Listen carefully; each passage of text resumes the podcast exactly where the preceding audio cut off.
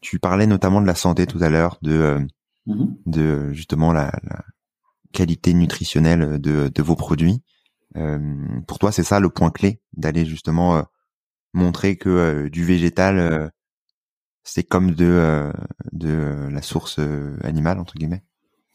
Mais en fait, il y a, y a beaucoup de, de stéréotypes euh, et de préjugés sur le sujet. Il y a beaucoup de gens qui pensent que le végétal manque de protéines. Euh, et, et en fait, c'est vrai pour certains produits et c'est faux pour d'autres. Et justement, c'est faux pour nos produits. Nous, on a autant de protéines que dans la viande.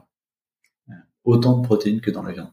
À l'origine, si on mange de la viande, euh, c'est, enfin, à l'origine, si le corps humain mange de la viande, c'est, notamment pour avoir des protéines. Et en fait, on peut avoir très bien ces protéines dans, dans, le végétal. Euh, et après, il y a aussi un deuxième préjugé qui est que euh, un gramme de protéines de végétal, c'est pas pareil que un gramme de protéines de viande.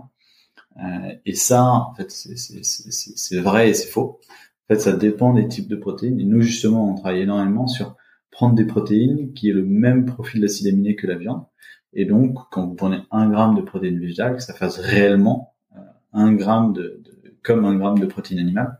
Et donc ça, c'est vrai euh, pour le soja, c'est vrai pour le poids, c'est vrai pour les combinaisons euh, blé-fèvre, et c'est faux par exemple pour la protéine de riz.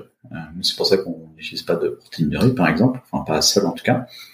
Euh, et donc oui, je pense que c'est extrêmement important euh, que, l'alimentation végétale soit plus saine euh, que l'alimentation animale.